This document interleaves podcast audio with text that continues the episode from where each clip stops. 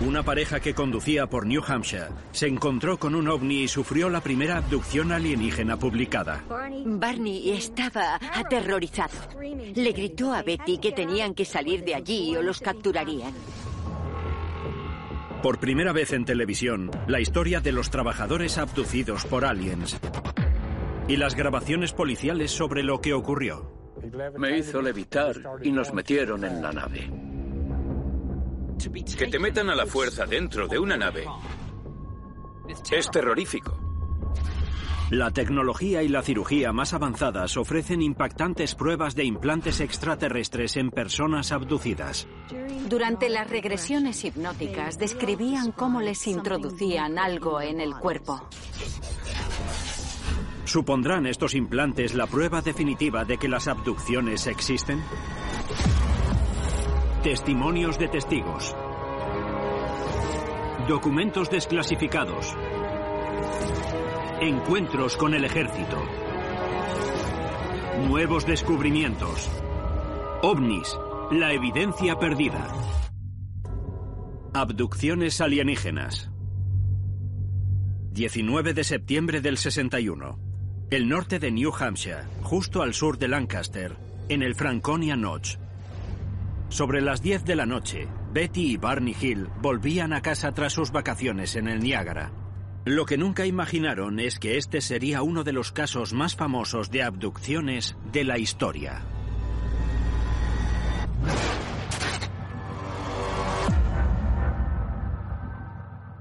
Había tres cuartos de luna llena y a Betty le pareció que estaba viendo un satélite. Le pidió a Barney que se detuviera para poder verlo con sus prismáticos. Kathleen Martin es nieta de Betty y Barney y describe aquella noche con toda la emoción del relato que le narraron sus tíos.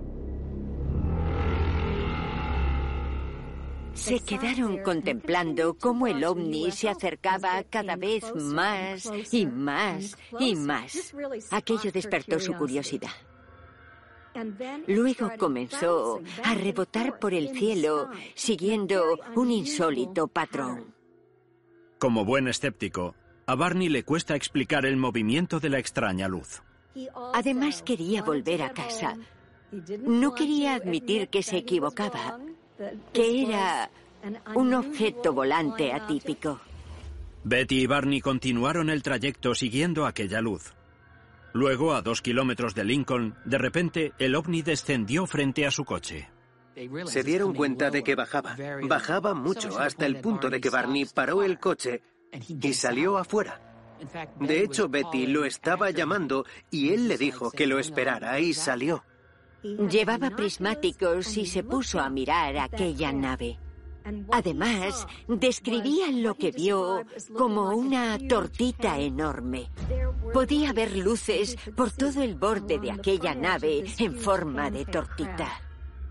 A menos de 30 metros, Barney pudo ver figuras mirándolo desde las ventanas. Barney estaba aterrorizado. Había una figura que le estaba mirando fijamente y pensaba que tenía un plan para capturarlo. Dijo textualmente, como a un insecto. Echó a correr y le gritó a Betty que tenían que salir de allí. Se metió en el coche y empezó a acelerar por la ruta 3. Mientras se alejaban, la nave los siguió. Cuando Betty miró hacia atrás, vio cómo la nave los perseguía y luego pareció desaparecer. Ella pensó que el ovni se había ido. Él le dijo que bajara la ventanilla y echara un vistazo, porque pensaba que ahora podía estar sobre el vehículo. Ella tardó en darse cuenta de que se mantenía inmóvil justo sobre ellos. De repente sintieron una especie de cosquilleo que les recorría el cuerpo. El coche vibraba.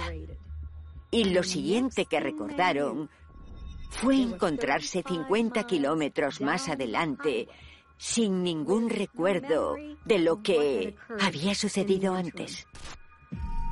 Mientras conducían, Betty y Barney Hill se vieron asaltados por la incómoda sensación de que algo había ido mal. Para cuando llegaron a casa, esta incomodidad se transformó en conmoción al darse cuenta de que habían pasado dos horas más de lo que creían. Lo más preocupante es que no tenían ningún recuerdo de lo sucedido en aquellas dos horas. Uno de los componentes de estas investigaciones es lo que llamamos tiempo perdido, y es justo lo que Betty y Barney vivieron. Habían perdido dos horas. Fue algo que les preocupó mucho. Nos han llegado decenas de miles de relatos así. Lo que concluimos es que si hubo tiempo perdido, seguro que no se durmieron junto a la carretera. Barney se metió corriendo en casa y se examinó el cuerpo. Tenía un vago recuerdo de que le habían introducido algo en el cuerpo que no le gustaba nada. Betty descubrió que se había rasgado el vestido en varios lugares, pero no recordaba cómo ni por qué. Conocí a Betty en 2002 y todavía conservaba el vestido. Era muy importante para ella. Pude verlo en persona y se apreciaba con facilidad que tenía desperfectos, algunos daños. Todo era verdad.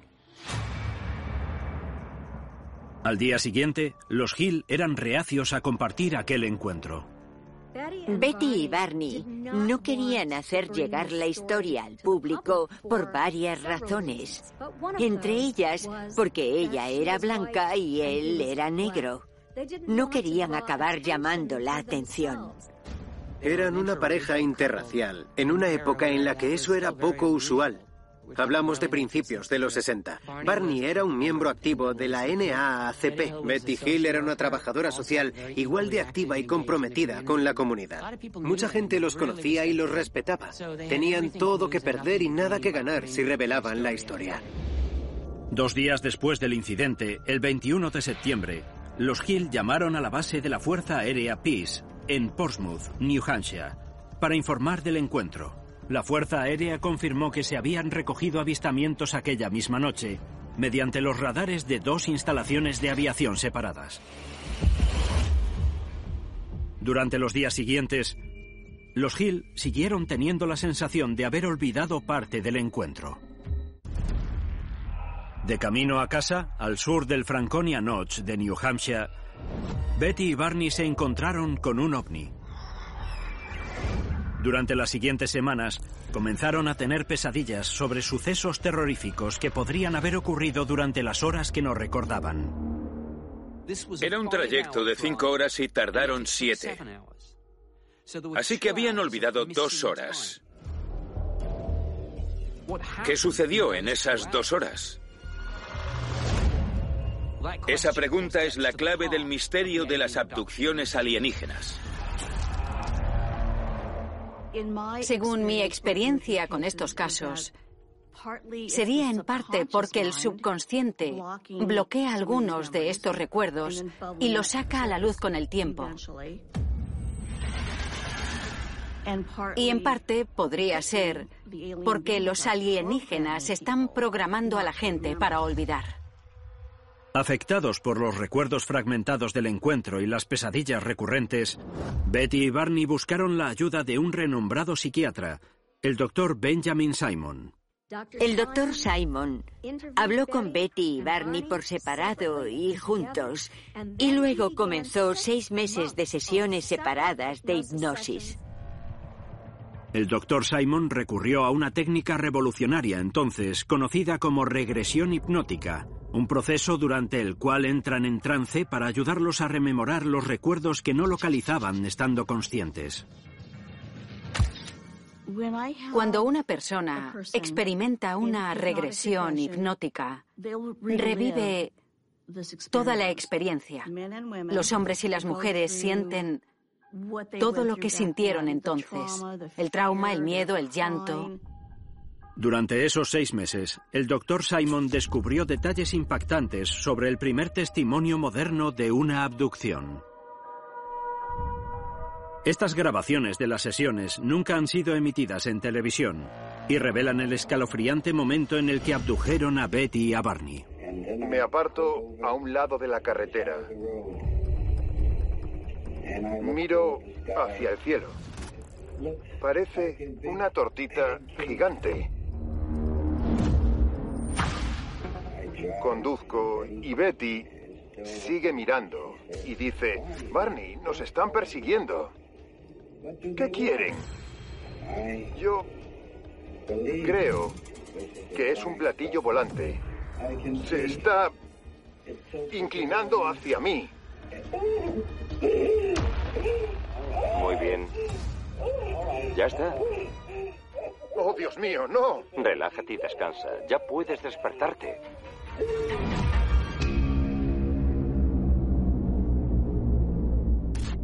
Betty Hill me dijo que se resistió. Me lo describió casi como una pelea con estas entidades o lo que fuera. Ella entró en pánico cuando intentaron cogerla y luchó por su vida. Fue aterrador porque vieron a unos seres acercarse al coche, que los sacaron de él y los llevaron a la nave. Me han dicho que cierre los ojos. Me cogieron y cargaron conmigo. Mis pies no tocan las rocas. Estoy subiendo una pequeña cuesta. Me da miedo abrir los ojos. Según sus propias palabras, una vez en la nave, a Betty y a Barney los llevaron a entornos separados y los colocaron en mesas donde comenzaron a examinarlos.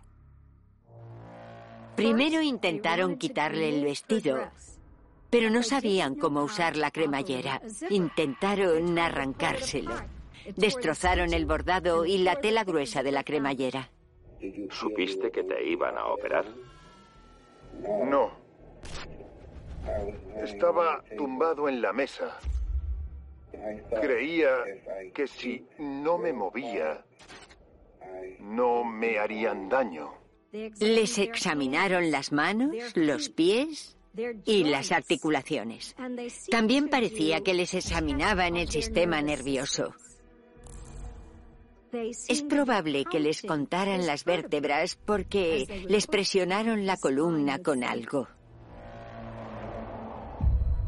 Betty creyó que era un examen neurológico, así que a los dos les practicaron las mismas pruebas, por separado. La criatura me dice algo. ¿Qué te dijo? Que mantenga los ojos cerrados. No los abra. No quiero volver a ver esos ojos. Señor, dame fuerza. Muy bien. ¡Oh, Dios mío! ¿Qué es esto? ¡Dios! Si existe Dios, que me dé fuerzas. Tengo que escapar. Tengo que escapar. Al acabar de examinar a Betty, aquel ser cogió una aguja muy larga y se la introdujo por el ombligo, causándole tanto sufrimiento, tanto dolor, que el doctor Simon tuvo que acabar la sesión antes. Las sesiones son tremendamente inquietantes y sus versiones increíblemente similares. Fuera lo que fuera lo que le sucedió, creían que había pasado y lo narraron de forma tan fiel y detallada como pudieron. El doctor Benjamin Simon no se atrevió a decir que era real y habían estado en una nave, pero su conclusión fue que creían que era real y habían estado en una. Una de las cosas que Betty pudo ver fue un mapa estelar. Hacia el final de la abducción parece que el líder le mostró una especie de mapa con estrellas y le dijo que era su ruta comercial. Fue capaz de recordarlo tras la regresión hipnótica. Al menos eso es lo que creía. Lo dibujó. Una consecuencia directa de esta experiencia fue que hubo una mujer unos años después, Marjorie Fish, que convirtió en la misión de su vida construir un modelo tridimensional del mapa basándose en las estrellas más cercanas a nosotros. Completó una investigación excepcional, la verdad. No es nada fácil hacerlo teniendo en cuenta la dimensión del espacio que nos rodea. Pero ella fue capaz. Tenía hilos y bolas como estrellas. Basándose en eso, llegó a la conclusión de que venían del sistema estelar Zeta Reticuli. Z2 Reticuli está a unos 37 años luz de la Tierra. Esto significa que, si fuera verdad, Sabemos dónde están. Es muy interesante hacernos la pregunta de si Z2 Reticuli debería ser un objetivo importante para los astrónomos que buscan exoplanetas y si debería ser una ubicación a considerar al enviar mensajes de forma activa. Tras seis meses de terapia con hipnosis, Betty y Barney creían que habían descubierto la verdad sobre el encuentro. Con el tiempo, aceptaron lo que había pasado y siguieron con sus vidas. Betty y Barney decidieron contárselo a su familia y amigos más cercanos y hablaron con los científicos y ufólogos interesados. También hablaron con la Fuerza Aérea e hicieron un informe para el proyecto Blue Book. El encuentro de los Hill se convirtió en el primer testimonio creíble de una abducción alienígena de la historia. La supuesta abducción de Betty y Barney Hill es un caso extraordinario, creíble porque implicaba a más de una persona, aunque solo recordaban los detalles bajo hipnosis.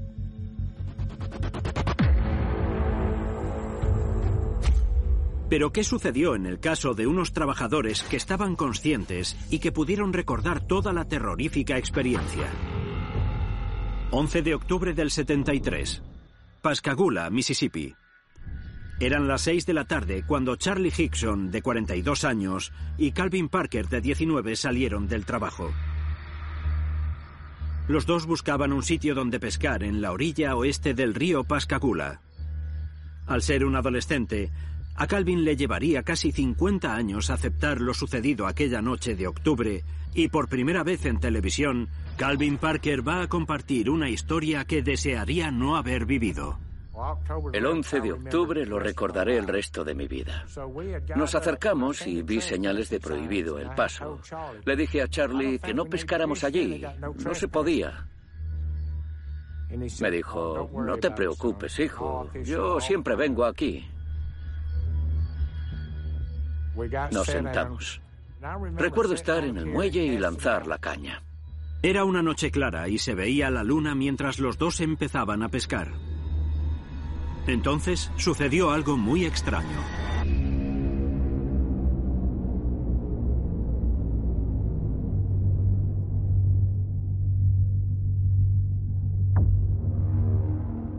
Vi unas luces azules acercándose.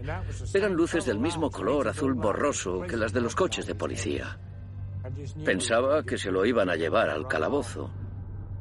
Me levanté, me di la vuelta y la puerta de la nave se abrió. Entonces vi luces muy potentes. No tenía ni idea de lo que pasaba. Llegué a pensar que nos apuntaban con un foco. En una grabación posterior con el sheriff local, Charlie Hickson, que ya ha fallecido, describe la escena. ¿Estaba cerca? A unos 20 o 25 metros. No sé, me llevé un susto de muerte. No me lo podía creer. Me había puesto ruido? a pescar. Un pequeño zumbido, algo así. Creía que me lo estaba imaginando, ¿sabes? Brillaba tanto que te cegaba. No se podía ver nada hasta que se acercó. Entonces lo vi. No era de este planeta. Fue cuando me asusté y quise largarme. Diría que la nave tenía de 20 a 30 metros de largo. Puede que unos dos metros de alto, no era muy alta. Tenía forma alargada, como un balón de rugby. Recuerdo que tenía dos ventanas en la parte delantera. La descripción de la nave es muy interesante. Esa forma ovalada, similar a la de una lágrima. No había aparecido nada así en las películas de ciencia ficción. Tampoco recuerdo nada parecido en los libros sobre ovnis. Si estas personas se hubieran inventado la historia, lo normal sería que se hubieran basado en algo anterior. Desorientados por las potentes luces de la nave, Calvin Parker y Charlie Hickson no podían escapar. Las luces venían de dentro de la nave y nos impedían ver lo que estaba pasando. Lo que nos encontramos cuando pudimos ver algo fueron tres seres de aspecto robótico que se acercaban. De repente, tres de ellos salieron flotando de la nave. ¿Sin tocar el suelo? No tocaban el suelo. Vinieron planeando hacia mí. Uno de ellos hacía un ruido parecido a un zumbido. Tenía tanto miedo que no me enteraba de nada. Estas ilustraciones de las criaturas están basadas en las descripciones de Parker y Hickson. Su aspecto era muy atípico. No conozco ningún otro caso en la historia de los ovnis con alienígenas similares. Tenían la piel arrugada, como los elefantes. Una piel gris arrugada. No sabría decir si llevaban ropa o nada parecido. Sus movimientos parecían robóticos. La idea de que los seres biológicos no fuesen capaces de atravesar el espacio y utilizasen robots para hacerlo está cada vez más aceptada. Y ya en el 73, Parker y Hickson dijeron que se encontraron eso. Recuerdo que uno me agarró a mí y dos lo agarraron a él. Me hizo levitar y nos metieron en la nave, por la puerta delantera. Una vez dentro de la nave, sedaron a Hickson y a Parker. Me pusieron en una mesa de exploración. Los miraba moviendo los ojos, no podía mover la cabeza. Aún era capaz de ver y todavía podía escuchar y oler, pero no podía mover la cabeza. Solo mirar hacia la dirección en la que me pusieran. Y la luz que nos iluminaba salía de las paredes. No se veía ningún aparato, pero había luz.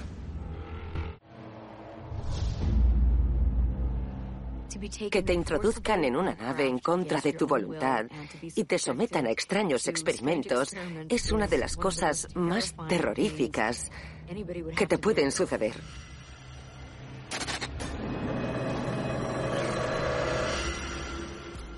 Con Parker asustado e inmovilizado en la mesa, los androides comenzaron a examinarlo. Entonces la criatura grande y fea se fue. La describiría como una criatura gris de aspecto robótico. No podría decir si llevaba un traje espacial. Retrocedió y vi que había otra femenina. Diría que era hembra. Parker describe a los androides grises con pinzas como de cangrejo, pero la humanoide tenía cinco dedos como garras.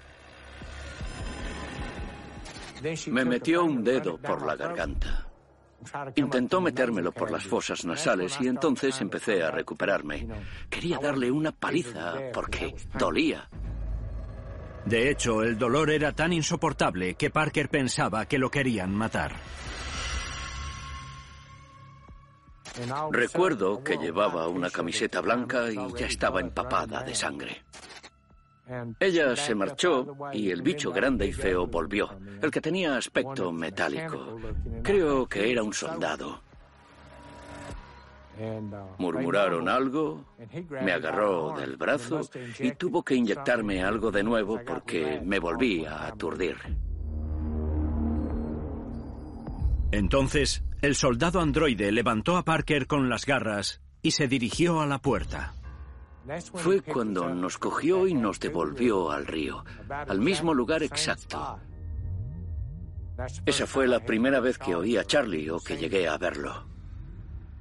Miré a esa cosa. Las luces se apagaron, se elevó un poco sobre el suelo y de golpe subió y desapareció. Esa misma noche, Parker y Hickson hicieron algo extraordinario. Por primera vez, dos personas abducidas acudieron de inmediato a la policía tras el encuentro para informar, originando un registro casi en tiempo real de la experiencia.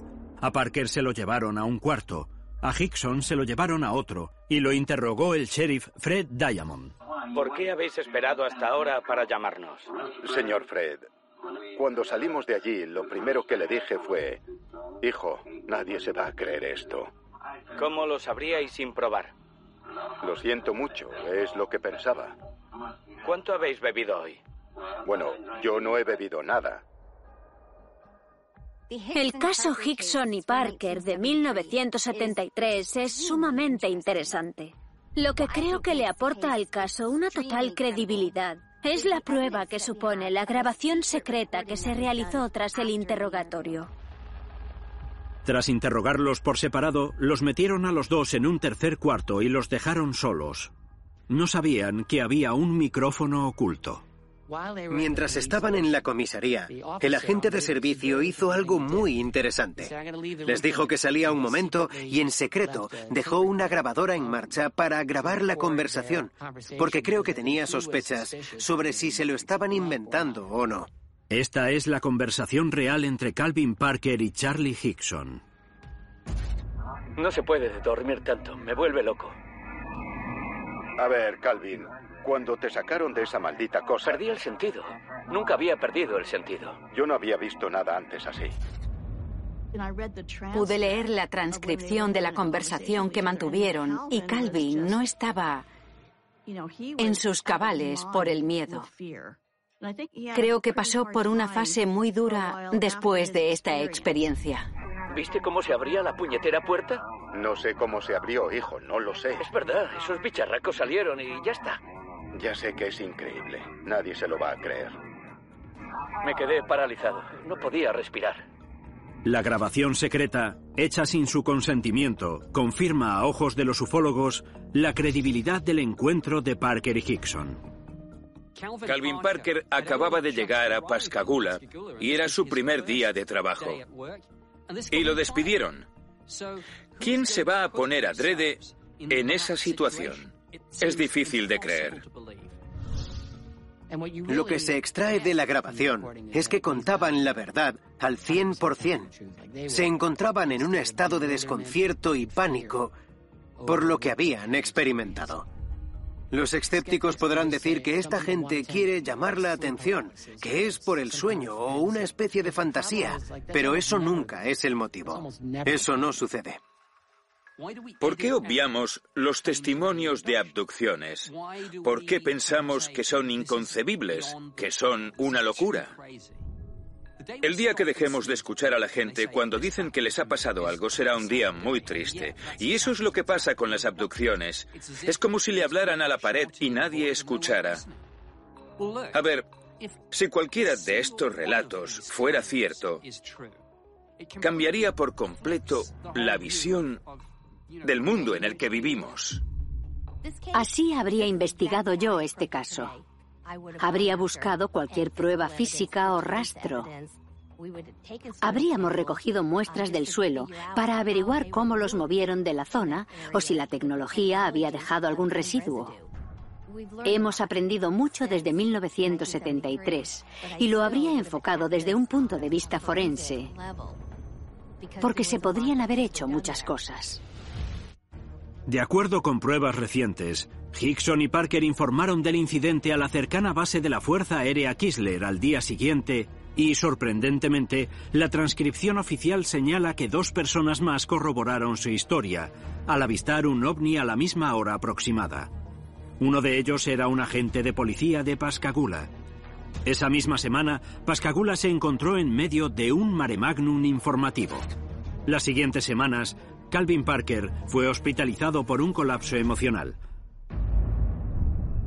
38 años después, en 2011, Charles Hickson falleció a los 80 años, sin haber cambiado ningún detalle de su historia. Y Calvin Parker tampoco cambió nada. La razón por la que quiero que todos lo sepan es para que mi familia, mis amigos y toda la gente que me rodea no piensen que soy un loco. Todas estas experiencias son las que me han mantenido en este campo durante tantos años, porque sé que algo real y tangible le está sucediendo a millones de personas de todo tipo por todo el mundo. Es un nivel de terror incomprensible para los que no lo hemos pasado. Tienes un recuerdo vívido de haberte enfrentado a entidades que no parecen humanas, que poseen capacidades telepáticas y que tienen un control total sobre ti. La experiencia de sentirte totalmente indefenso ante ellos es algo muy difícil de superar. Lo interpretamos como algo médico o casi médico, pero no lo sabemos. Solo podemos decir que parecen un examen médico, que parece una operación quirúrgica, pero no podemos afirmar que sea una operación quirúrgica. Las abducciones alienígenas y todo el fenómeno ufológico tienen el problema de que solo contamos con una perspectiva antropocéntrica del tema. Solo podemos estudiarlo como seres humanos. Si hablamos de algo que no es humano, ¿cómo podemos comprender su naturaleza y su motivación? Para los ufólogos, los relatos en primera persona de abducciones ofrecían indicios convincentes de que estas historias eran reales, pero les faltaba una prueba definitiva de la presencia alienígena al menos hasta el año 1995, cuando Darrell Sims, uno de los expertos más importantes en abducciones, contacta con Patricia, una mujer que afirma haber sido víctima de una abducción alienígena. Patricia narró una experiencia extraordinaria que vivieron ella y su familia relacionada con un ovni que incluía tiempo perdido o contacto, como lo llaman algunos. Relató un encuentro con un ovni muy familiar, estaba de acampada junto a su marido y sus dos hijos junto al río, cerca del lago Conroe, en Texas, cuando su marido la despertó intranquilo en mitad de la noche.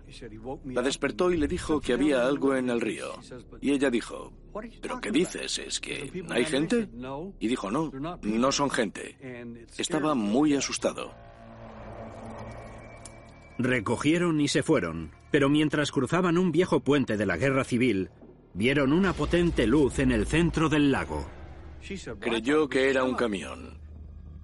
Pero ¿qué hacía un camión en medio de la nada? No tenía sentido. Lo más impactante es que cuando se les acercaba, su marido se asustó mucho y decía, no nos hagáis daño, no nos hagáis daño, no nos cojáis. Ella me dijo que cuando cruzaron el puente, lo siguiente que notó es que estaban volviendo Patricia y su familia acababan de experimentar una señal clásica de una abducción, el tiempo perdido. Cuando volvieron al campamento, la ardiente hoguera ya se había apagado. Creo que durante el tiempo perdido les administran alguna medicación o les introducen una frecuencia específica en el cerebro que te hace perder el sentido durante un tiempo, eliminando por completo el recuerdo de dónde has estado. Como cuando uno se emborracha y no recuerda lo que pasó la noche anterior, y solo con alcohol. Imagino que una sociedad con una tecnología más avanzada podría borrarte la memoria o dejarte inconsciente sin recordar qué ha sucedido. En declaraciones exclusivas, Darrell Sims revela su trabajo para que estas historias se hagan públicas. Patricia tenía una astilla en el pie y su médico le dijo, hagamos una radiografía para ver si está todo bien. Le hizo la radiografía, volvió desconcertado y le dijo, ¿cuánto te han puesto grapas en el pie? Ella dijo, ¿de qué habla? ¿Qué grapas? Y él le dijo, parece que te han practicado una osteotomía, llevas grapas en el pie. Ella le dijo que nunca la habían operado. Para resolver el misterio, Sims viaja con Patricia a California para ver a un especialista. El doctor Roger Lear era podólogo, un cirujano de pie y tobillo, especializado en investigar estas afirmaciones de que a varios abducidos les habían implantado algún tipo de dispositivos. Tras examinar a Patricia, el doctor Lear decide realizar una cirugía exploratoria. Rápidamente localiza y extrae un objeto extraño del pie. Ya está, ya está, ya está, ya está. Lo tengo, ya está. Sorprendentemente, el objeto está envuelto en un capullo de tejido biológico. Es tejido biológico, sí. Tendremos que aislarlo y habrá que enviarlo para su análisis por separado antes de empezar con el metal. Ese mismo día, el doctor Lear le extrajo un segundo objeto a otro paciente. La gente que trataba a Roger Lear eran personas que recurrían a él porque tenían el convencimiento de haber sufrido una abducción. De nuevo, el doctor Lear halló un objeto extraño rodeado de un capullo similar. Al observarlos en radiografías, puedes ver objetos de metal dentro del cuerpo, cerca del hueso. Cuando abrimos quirúrgicamente, no vimos nada de metal. Estaban ocultos dentro de estos capullos en los dos casos.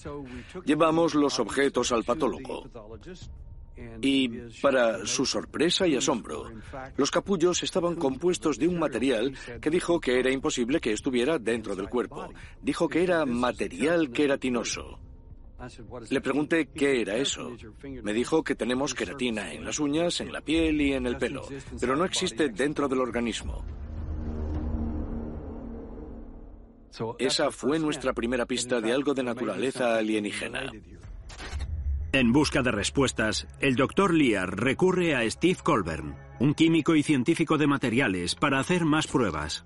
Este es uno de los implantes aumentado diez veces tras extraerlo del cuerpo y antes de realizar cualquier disección de la capa porosa. Se puede ver una zona oscura, el núcleo metálico.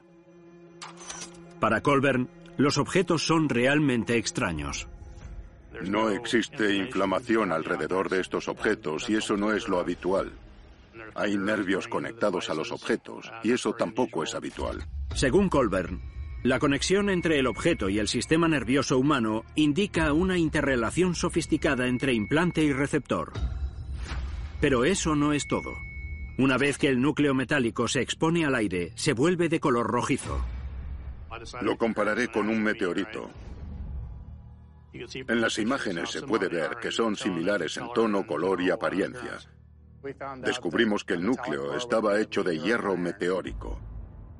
Era una de sus características más extrañas y destacaba. ¿Es posible que el implante estuviera hecho de hierro del espacio exterior? A Darrell Sims, ese increíble análisis le ofreció una intrigante oportunidad de confirmar los resultados. Me llamó el Instituto Nacional para la Ciencia del Descubrimiento. Me reuní con 18 científicos. Ubicado en Las Vegas, Nevada, el Instituto Nacional para la Ciencia del Descubrimiento era un grupo de investigación fundado por Bob Bigelow, de Bigelow Aerospace. De acuerdo con un artículo del New York Times del 16 de diciembre de 2017, Bigelow había colaborado con el proyecto de investigación ovni del Pentágono. Bob Bigelow envió el objeto al laboratorio de los Álamos. Hallaron 12 elementos que no encajaban en este tipo de metal. Pregunté qué lo hacía tan especial y me dijeron que procedía de un meteorito. En Los Álamos estaban tan atónitos con el descubrimiento que lo enviaron a New Mexico Tech para que continuaran las pruebas. Allí descubrieron que algunas partes eran más duras que el acero más duro conocido por el ser humano y que otras eran de bajo carbono y magnéticas. Concluyeron, gracias al objeto metálico concreto que extrajimos, que ese metal no era de aquí. Metal de otro planeta implantado en humanos. ¿Qué podía significar esta impactante conclusión? Los científicos determinaron que los objetos hallados en el interior de estas personas tenían origen extraterrestre, que venían del espacio. Los ufólogos han conseguido por fin que los exámenes científicos más avanzados ofrezcan pruebas de que se ha implantado tecnología alienígena en cuerpos de abducidos. Se han extraído varios objetos de este tipo. La verdadera pregunta es, ¿qué está ocurriendo? Los ufólogos creen que tiene lugar un fenómeno de implantes alienígenas. Tras recibir las muestras de implantes del Dr. Lear, el científico Steve Colburn comenzó un análisis pionero. Al examinarlos con un microscopio electrónico ampliando 75.000 veces, los resultados obtenidos son asombrosos. La foto de la izquierda es una imagen del núcleo metálico, del objeto. La de la derecha es una amplificación mayor de lo que parece un nanotubo de alambre de carbono, que podría ser una conexión con el dispositivo. Aquí podemos ver la fibra que contiene el objeto. Resultó que eran nanotubos. Los nanotubos de carbono diseñados artificialmente consisten en una sola capa atómica de carbono enrollada en forma de tubo que mide solo una billonésima parte de un metro de diámetro. Considerados algo inalcanzable, proporcionan conductividad eléctrica extrema y una transmisión supereficiente de electrones. También pueden aumentar el almacenamiento de energía hasta 10.000 veces. La nanotecnología es una ciencia que crea máquinas a un nivel molecular. Acabamos de empezar a experimentar con esta tecnología.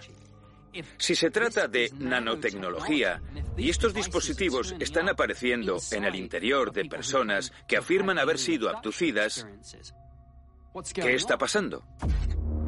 Al avanzar con su investigación, lo que Steve Colbert descubrió hizo que se estremeciera. Hay algo que actúa como antena para permitir que emita ondas de radio. Cualquier objeto pequeño que emita ondas de radio tendría que ser un dispositivo y no solo un fragmento de material.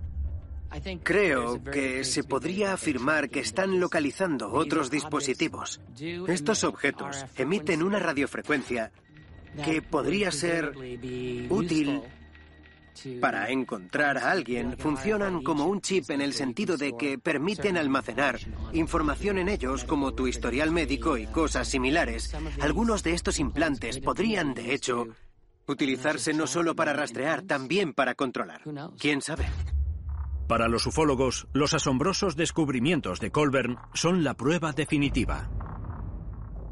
Teniendo en cuenta todas las pruebas, creo que es evidente que alguien nos visita desde otro planeta y le pone los objetos a la gente. Si alguna vez ha habido una prueba clara de que estos encuentros con ovnis y estas abducciones son reales, han sido los implantes. Que alguien como el doctor Roger Lear haya practicado estas cirugías y haya extraído estos objetos lo eleva todo a un nivel superior. Esta podría ser la prueba definitiva. ¿Podría ser la veracidad de los implantes una prueba innegable de que hay extraterrestres entre nosotros?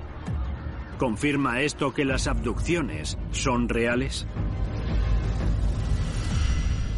Nadie sabe con exactitud la cantidad de contactos que han sucedido, pero tenemos pruebas gubernamentales y testimoniales de que suceden miles cada año. Como trabajé en la CIA durante dos años en operaciones secretas, sé con total certeza que existe un, y cito textualmente, programa alienígena en marcha. Hay pruebas irrefutables que continúan demostrando que las abducciones son reales. Desde los terribles recuerdos que revela la hipnosis. ¡Oh, Dios mío! ¿Qué es esto? A relatos apasionantes de abducciones conscientes recogidos por la policía. Lo primero que le dije fue, hijo, nadie se va a creer esto. Y la prueba definitiva de los implantes alienígenas en el cuerpo de abducidos. Ya lo tengo, ya está. Pero aunque se haya probado la veracidad de estas historias, nos falta la pregunta más inquietante. ¿Por qué han venido a nosotros y con qué intención?